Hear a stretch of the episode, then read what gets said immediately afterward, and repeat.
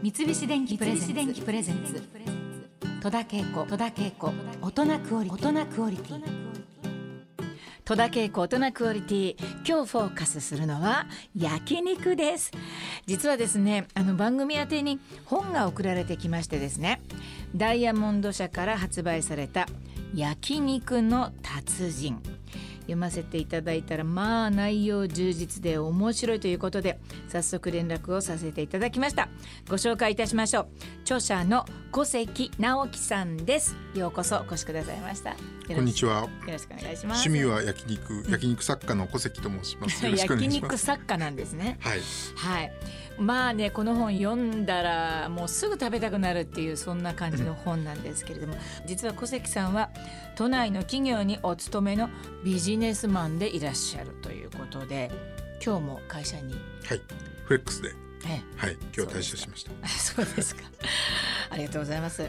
これまで食べ歩かれた焼肉店はまあ大体何軒ぐらいいつぐらいからまあ数えてってこともありますけどそうですね。やっぱりあのー今もう150、160件ぐらいなんですけども、まああのやっぱ同じ店に結構通ってた時期もありますので、はい。大概そうなりますもんねなりますね。はい。で食べに行かれるのはあのどんな感じ？お一人とか仕事仲間とか？そうですね。あの会社にあの友達が一人もいないので、焼肉屋さんはだいたいその肉フレンズかですね。なるほど。あのまあ新店で気になる店でまあいち早くこう行きたい時はまあ一人で。フラッとあ行ったりしますそうですか。はいあそうですか。本当お好きなんですね。はい。あの私もまあまあ焼肉好きで。あの割と定期的に食べていたりし、まあ、私は大抵スタッフと一緒に食べることが多いんですけれども、昔はあの劇団の仲間とねもうなんか疲れたら肉っていうそういうもうなんかもう 自分の中に今でもあるんです疲れたら肉っていうふうに思ってるので。で疲れすぎてる時はむしろダメだと。あちょっとやばいなっていう時に行くのが一番肉の効果があるっていうまあ持論があるんですけれども。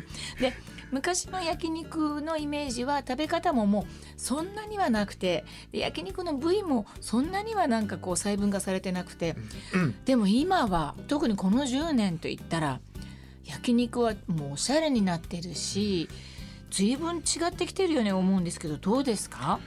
そうですね。本当にやっぱり昔はもうカルビ、ロース、タンうん。みたいなそうそうその3種形だったと思うんですけど、うん。まあ多分1990年代とかから徐々にですね。あのまあ、あるお店とかではええ。どんどんこうお切り方をこう細かくしていって、うん。まあ、細分化していったかなと思ってはいるんですけど、まあ、実際に本当に流行したのはやっぱり2005年2005年やっぱりあの恵比寿の焼肉チャンピオンさんぐらいからじゃないかなと有思います。そうですか、まああのすごく細かくいろんな部位で提供されるようになったわけですけれどもあとあのランクを書いてるのはよくありますね。はい、ちょっと私はよく分かってないんですけれどもとにかく英語ランクって書いてれば美味しいんだなというふうに思ってますけど これどんな感じですか？英語ランクとかっていうのはあの、まあ、いわゆる格付けではあるんですけど、うん。まあ、美味しさの基準っていうことではなくていわゆるその A の部分のアルファベットの部分とあの数字の部分はいっていうところがあの分かれていてですね、ええ。で、まあ、A の部分はその ABC っていういわゆるそのぶどまり。はあはあ。あのそのうちからどれだけお肉が取れるの？っていうところの格付けで A が一番取れます、ではいはい。B が普通。で、うん。C があまり取れないというそういう分け方なんですね。あーそういうことか、はいそうなんですか。A が一番だからぶどうまりよく肉が取れますよはいはいはいはい。ということなんですけど、うん。でもう一つのその数字の方。数字はい。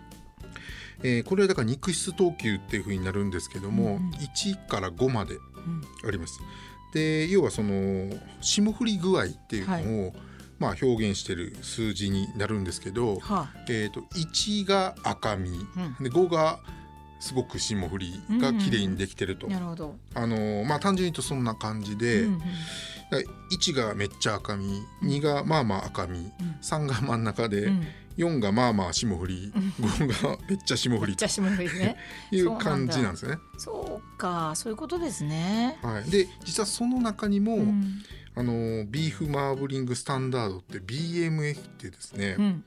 えーまあ、段階が設定されてまして、はいでそれをさらにそのなんていうんですかね1からナンバー1からナンバー12まであって、うんうん。えー、と例えばナンバー8からナンバー12がその5 5格付けの5に該当してうん値するみたいな、はいはい、でナンバー5からナンバー7が4に該当するとかそういうようなは分け方があ、なるほど。あります。さらに細かくなってるわけですそうね。なんです。あのまあその霜降りが好きな方と赤身が好きな方といると思うんですけども最近赤身肉も随分人気だと思うんですけれども、小関さんはどんなお肉がお好きなんですかご自身では？どんなお肉が好きかというとやっぱりヒレが好きですね。そうですか。はい。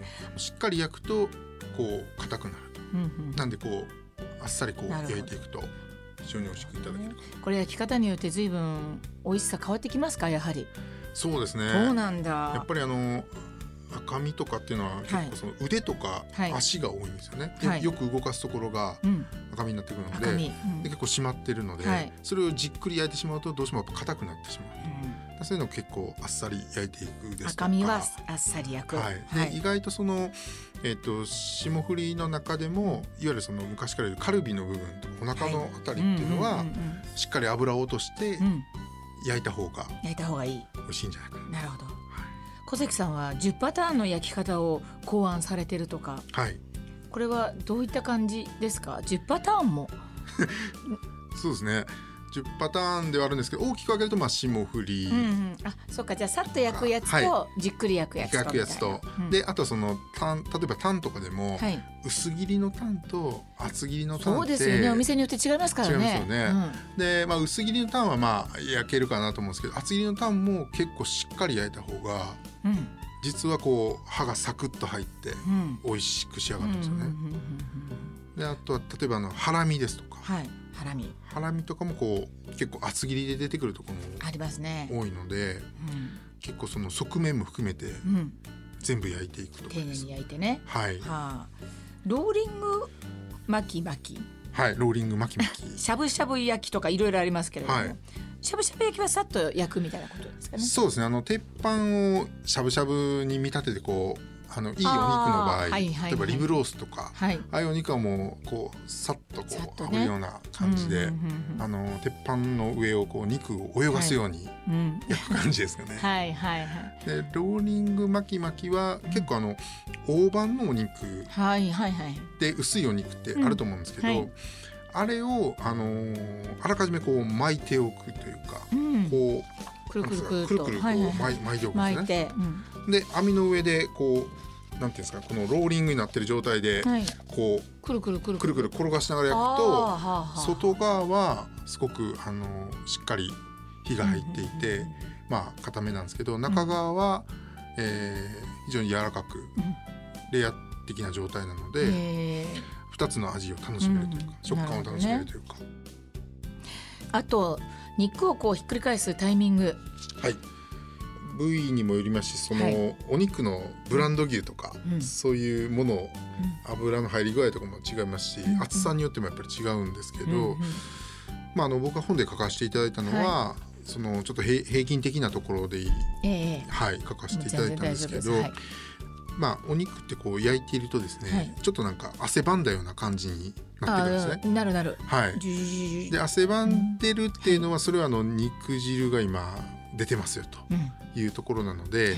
まあ、そのタイミングぐらいでこうチラ見をしていただいてあの端っこをちょっとチラ見をしていただいて、うんうんうん。である程度こう焼けているなっていうふうになるとこう返していただくっていうのがいいんじゃないかな。チラ見なんですね。だからこう、はちょっと見てもう何回もひっくり返す人いるじゃないですか、もうそんなに見なくてもって思う人いるんですけど。そうですね。まああのチラ見ぐらいがちょうどいいかなと思います。なるほど。はい。あまだだっつってまたなんかこうやったりとかするんですけど。皆さんわかりますか？チラ見です。チラ見です。肉の汗をチラ見するっていうこれが美味しく食べる秘訣でございます。三菱電機プレゼンツ。戸田恵子。戸田恵子。大人クオリティ大人クオリティ